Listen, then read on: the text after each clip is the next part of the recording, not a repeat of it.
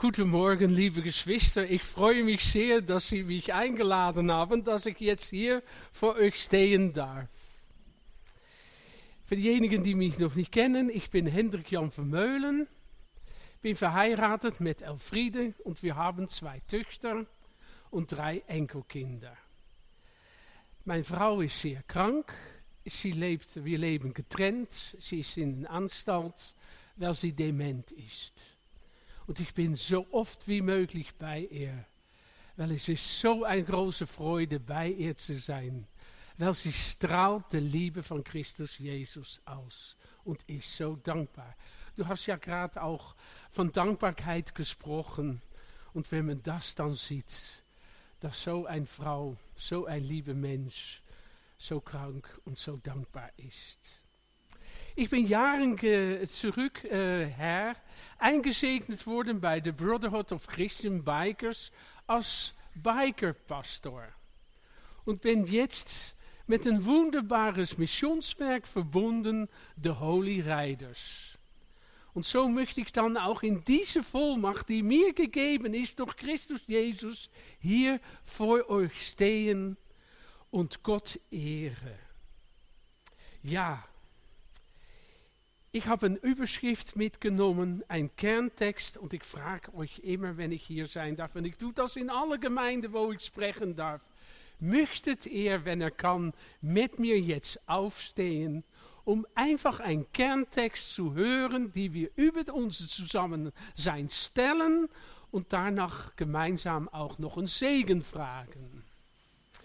Und der Text, die mir geschenkt worden ist mit euch, ist zu lesen in Psalm 91, die Verse 1, 3 und 5. 1 bis 3 und 5. Und da steht wunderbar geschrieben, wer unter dem Schutz des Höchsten bleibt, unter dem Schatten des Allmächtigen wohnt, der sagt zu dem Herrn Yahweh, meine Zuflucht und meine Burg. Mein Gott, auf dem ich vertraue. Er bewahrt dich vor dem Fallen, die man dir stellt, vor der verderblichen Pest. Du musst dich nicht fürchten vor den Schrecken der Nacht, dem Pfeil, der am Tag entgegenfliegt. Lieber Vater im Himmel, du siehst uns vor deinen Thron stehen und wir danken dir, dass wir so ein ermutiges Wort als Anfang für die Predigt hier hinstellen dürfen und uns so hineinbegeben dürfen in de Übergaben von dein Sohn Jesus Christus, weil wir unser Vertrauen auf dich stellen, Herr. In diese dunkle Zeit, wo so viel Leid und Elend ist und uns allen bewegt. So stellen wir unser Vertrauen auf dich an, gerade auch in die Zeit, dass wir hier uns verbringen dürfen unter dein Segnen. Öffne du dein Wort an unserem Herzen. Wir brauchen das so sehr, Vater. Danke, dass du uns uns schenkst. Amen. Dankeschön. Het Thema, was ich heute mit euch teilen möchte, ist, Gott nimmt dich in seinen Erbarmen und in seiner Liebe in seine Armen. Ich lese dazu 1. Chronik, vers, Kapitel 28, Vers 20. En dat is auch der Predigtext. Noch einmal sagte David zu seinem Sohn Salomon, sei stark und mutig und handle. Fürchte dich nicht, hab keine Angst, denn Gott Jahwe, mein Gott, sagt er, ist mit dir. Er wird dich nicht verlassen und er wird dich nicht fallen lassen. bis alle Arbeiten für den Dienst im Hause des Herrn Jahwe vollendet sind. Gott nimmt dich in seinen Erbarmen und in seine Liebe in seine Arme. Im Moment werden wir durch alle möglichen Spannungen und Blutvergieten in der Welt konfrontiert. Man würde fast sagen, wo ist Gott? Wie kann er durch, sein Fingerzee, durch seine Finger sehen, dass Menschen in Israel wegen des Hamas etwas so Schlimmes passiert ist? Wie kann Gott gegenüber Hilferufen der Menschen im Libanon, im Gazastreifen und an so viel andere Orten der Welt unterdrückt werden, distanziert und taub bleiben. So vielen wollen in Frieden leben und Existenzberechtigung haben für ihre Familien und für die Gesellschaft. Ja, die Gesellschaft aufbauen. Israel und den umliegenden Ländern ist das fast nicht, praktisch nicht gestattet. Opposition in der Politik, um Dinge anders zu machen, werden niedergeschlagen. Der Missbrauch von Leben durch Gewalt, die durch eigene Idealen und eigene Macht kein Halt hat für Kinder und Frauen. Ärzte, Ärzte von ohne Grenzen sprechen von einer beispiellosen Zunahme menschliche Gewalt. Es passieren Dinge, sagen sie, die sie noch nie erlebt haben.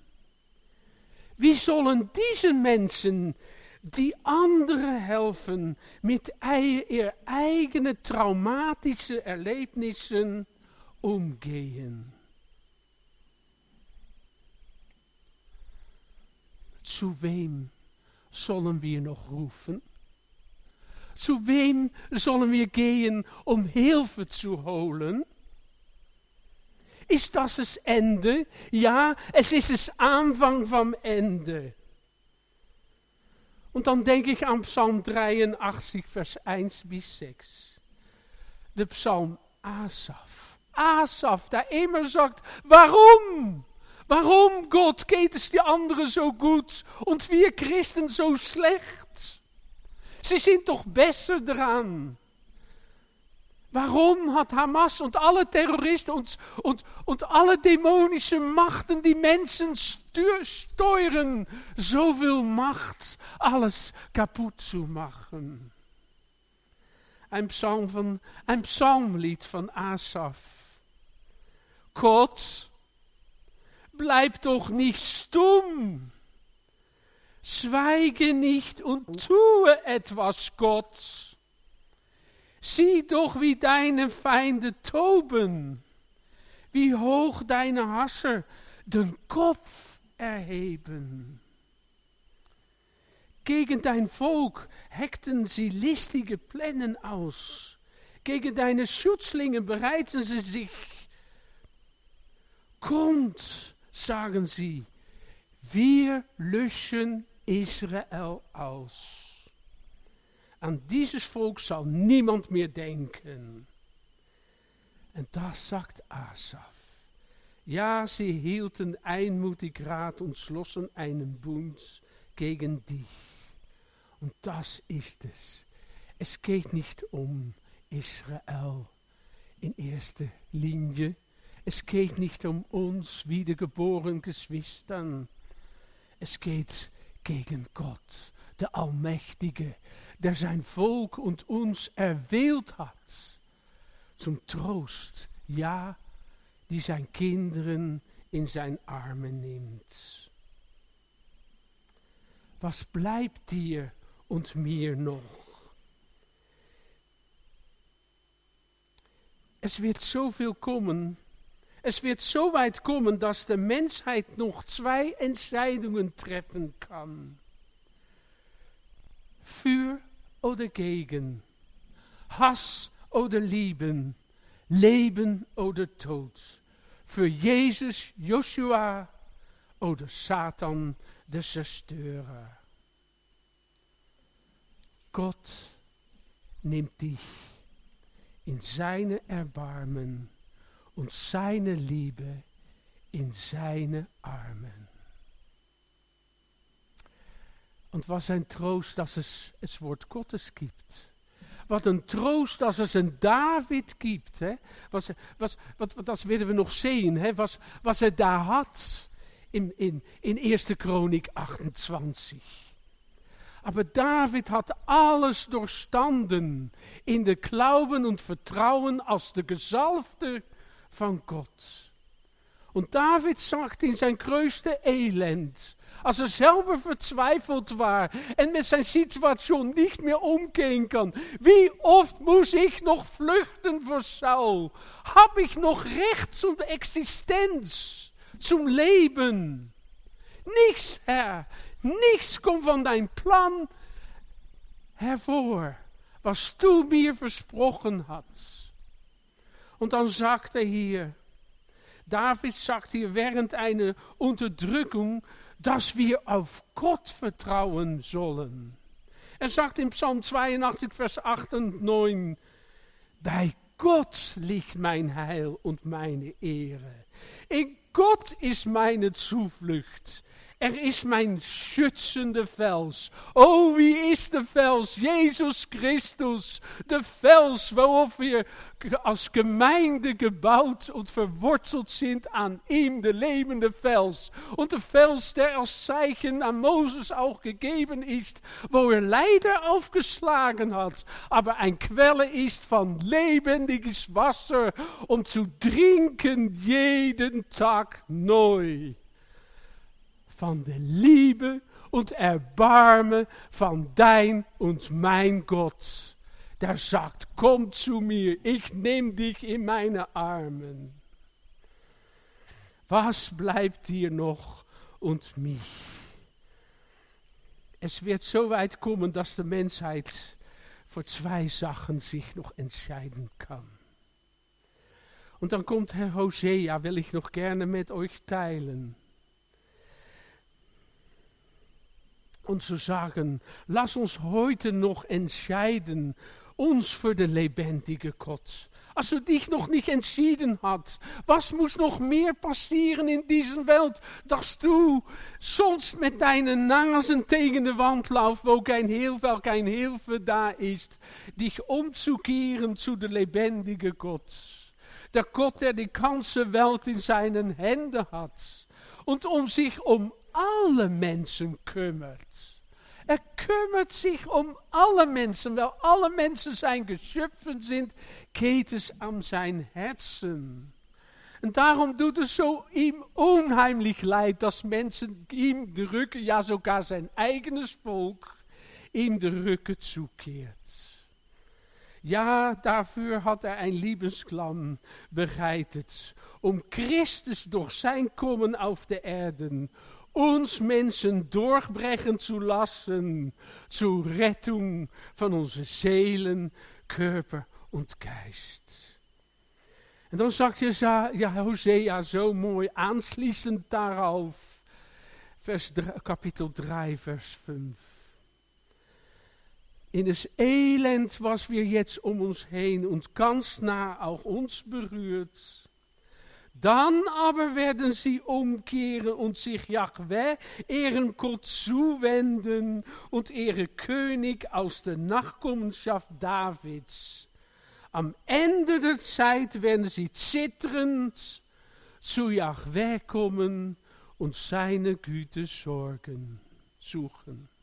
Und ich weiß es nicht, ob ich das so mal eher gesagt habe, dass das Offenbarung 6 mir so nahe gekommen ist, weil da gezeigt wird, was ein, was ein Liebe Gott hat.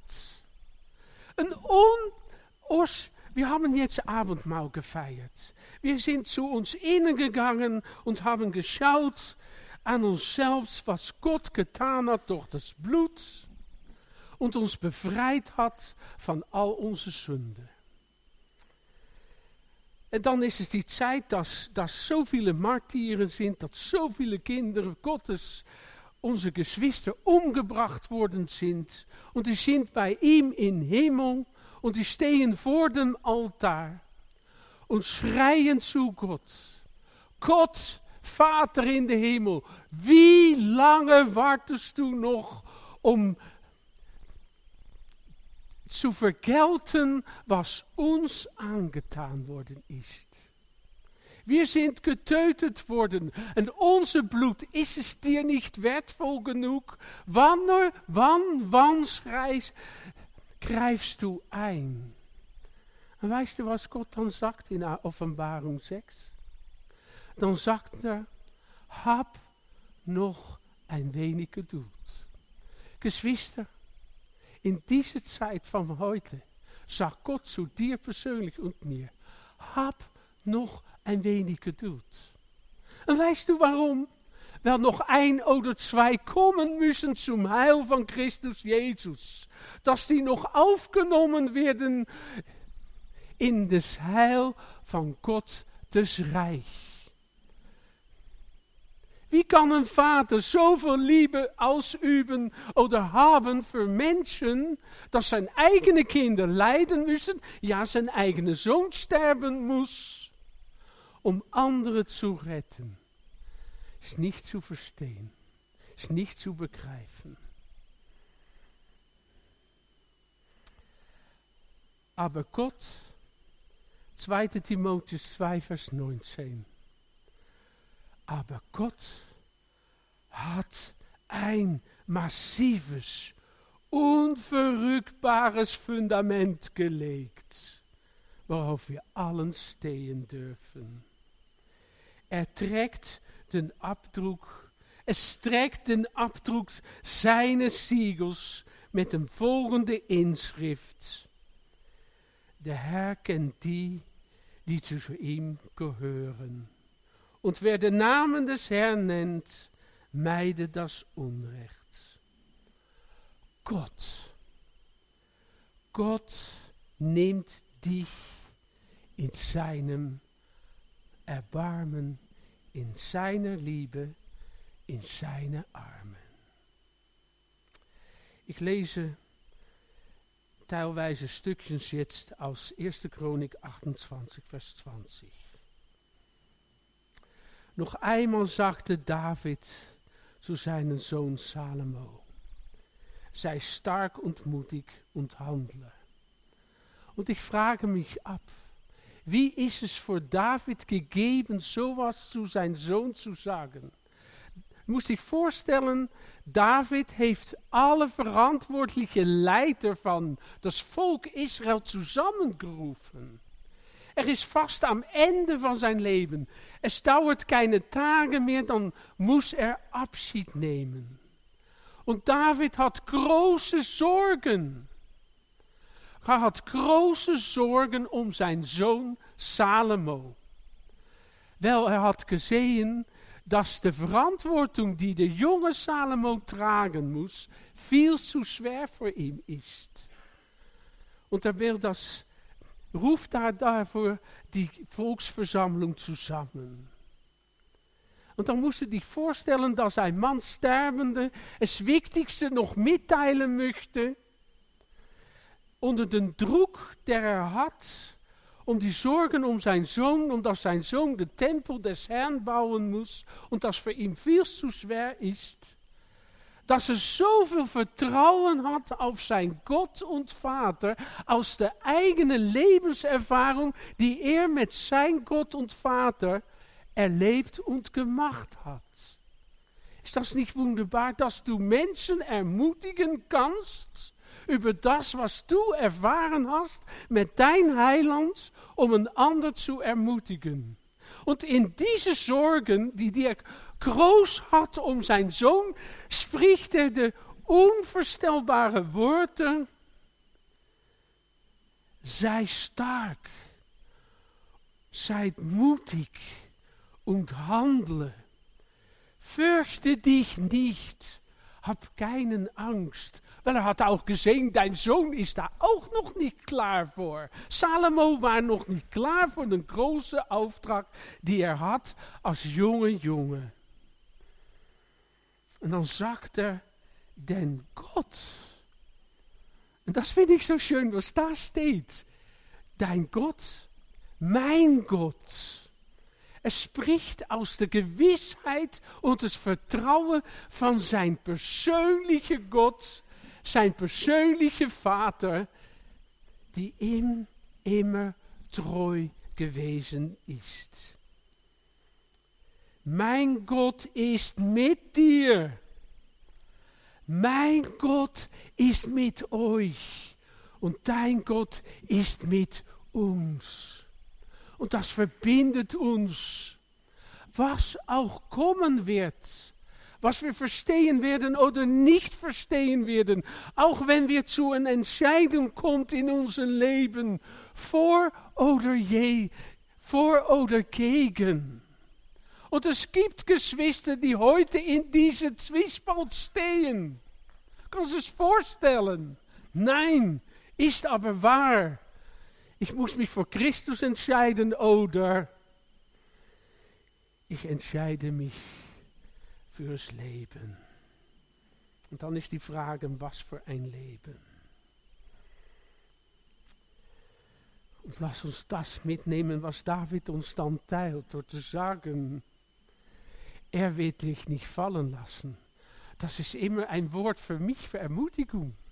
Herr, was soll ich hier, die, die, die Schwellen hier, die, die, die Treten, die Treppen hier, die hochgehen und soll ich dein Wort bringen? Was habe ich dann zu bringen, Herr? Es ist doch nur du, die reden muss. Was soll Hendrik Jan hier dann bringen? Nichts habe ich zu bringen, nur ein Stückchen Erfahrung und Zeugnis, was er für mich bedeutet hat.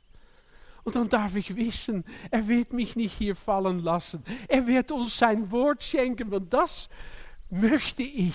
Das ist meine Sehnsucht, dass er hier sich manifestiert als der Gott von Erbarmen und Liebe, der dich und mich in sein Arme nimmst. Und dass wir das niemals vergessen werden. Dass wir immer wieder zwischendurch in unserem Lebensalltag erfahren, dass er dich und mich in zijn Arme trägt. Und da gibt es wunderbare Wörter vor. In der Bibel.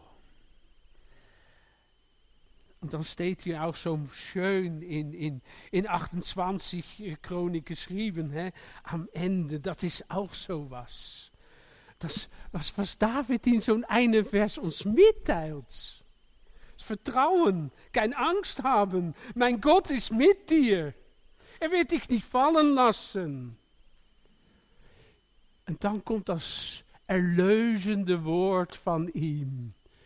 Bis alle Arbeit für den Reich Gottes vollendet ist. Bis der Letzte sich für Christus Jesus entschieden ist und die Zahl von seinen Kindern voll ist, dann ist es Ende da. Und dann sind wir für immer bei Jesus Christus, uns, unser Gott. Und dann dürfen wir an sein Tisch sitzen und er wird uns alle Tränen abtrocknen.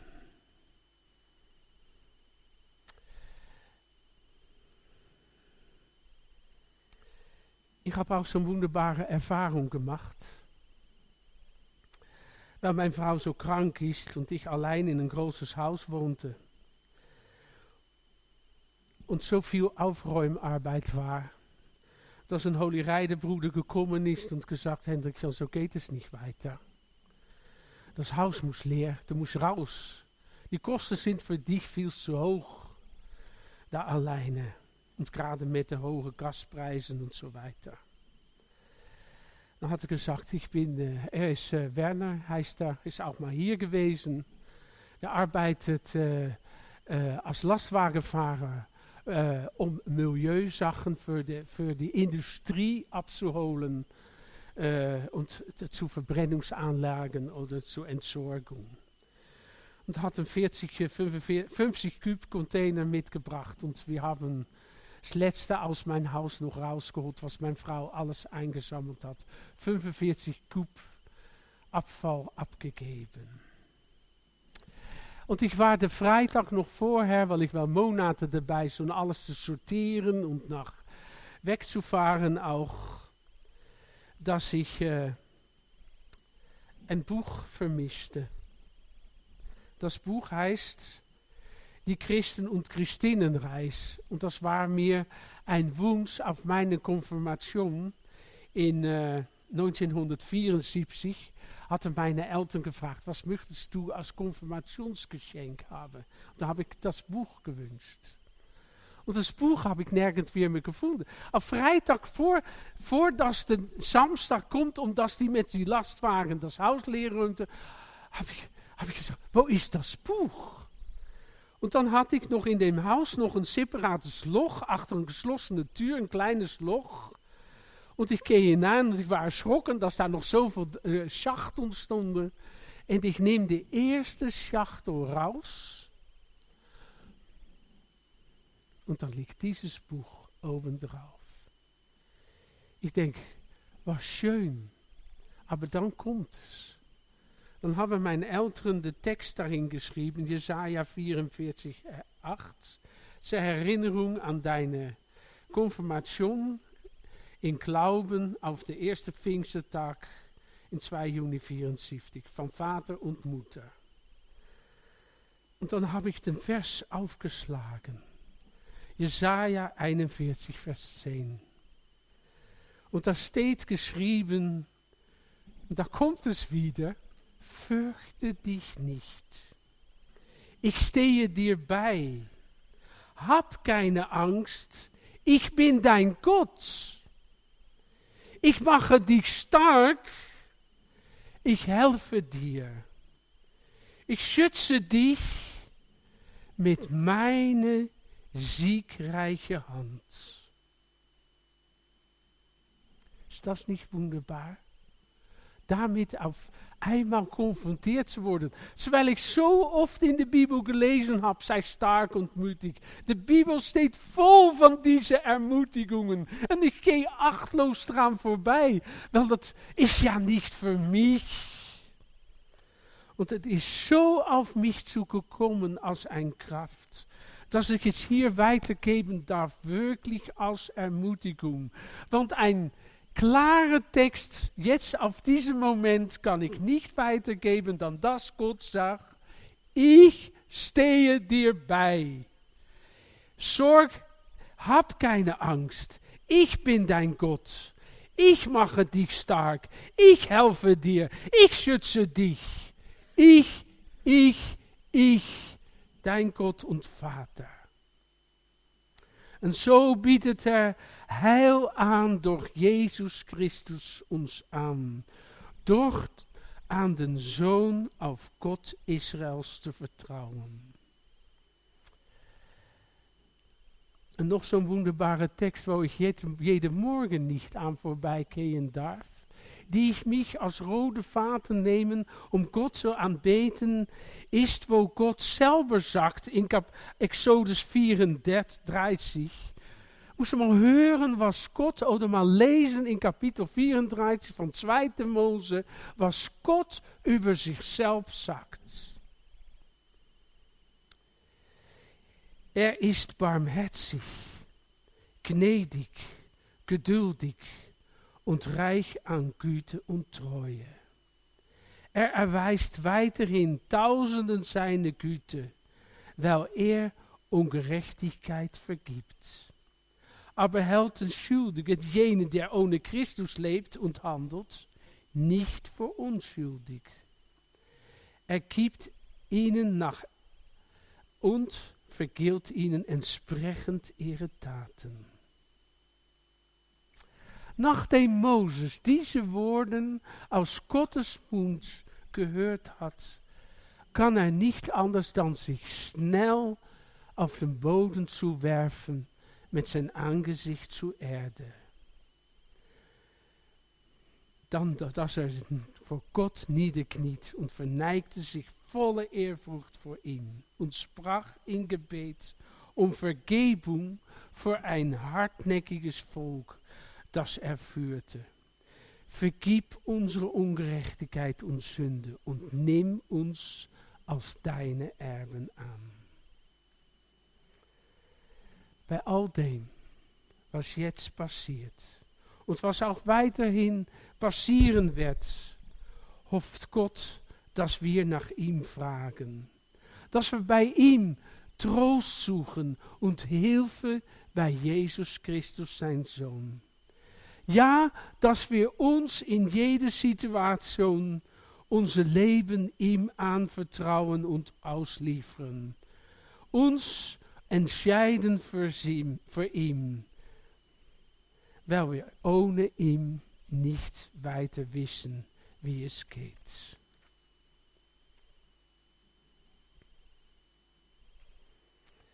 Er weidet seine Herde wie ein Hirt, nimmt die Lämmeren auf seinen Arm, er trägt sie, braust seine Gewans und die Mutterschafen leidet er sacht.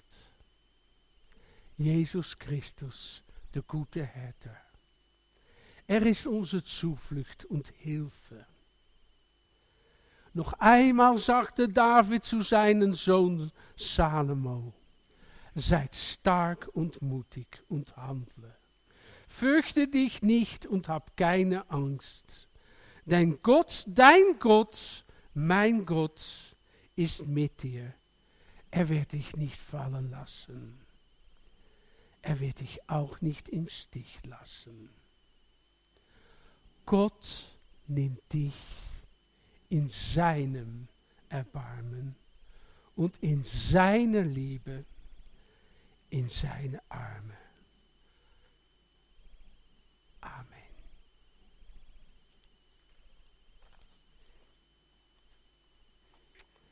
Möchte gerne noch danken.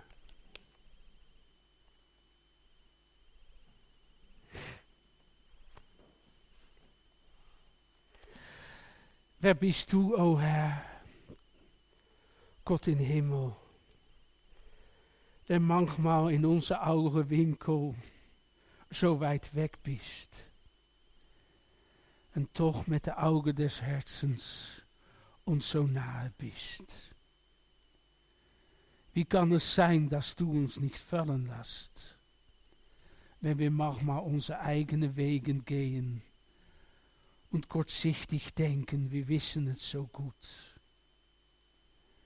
Danke für dein Erbarmen, für deine Zusagen, auch gerade heute Morgen, für die neue Woche, die vor uns liegt. Dass du in deine Liebe für uns, uns in deine Arme hältst. Und dann dürfen wir sehen, Jesus Christus, was deine Kinder in der Welt oder was dein Volk oder alle Menschen hindurch müssen durch die Anfangswehen der Wiederkunft, dass du uns deine Kindern Kraft gibst, um durchzukommen und die richtigen Entscheidungen zu nehmen.